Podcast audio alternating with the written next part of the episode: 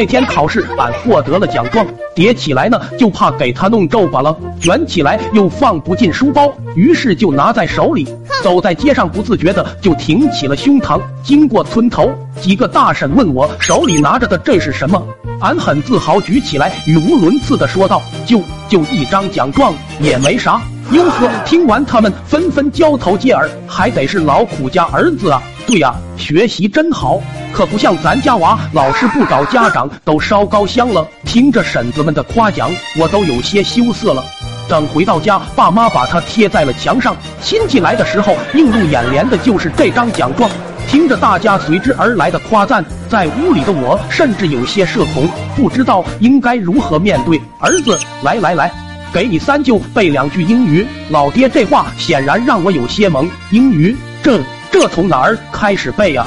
就随便说两句，狗用英语怎么说？Dog，猫呢？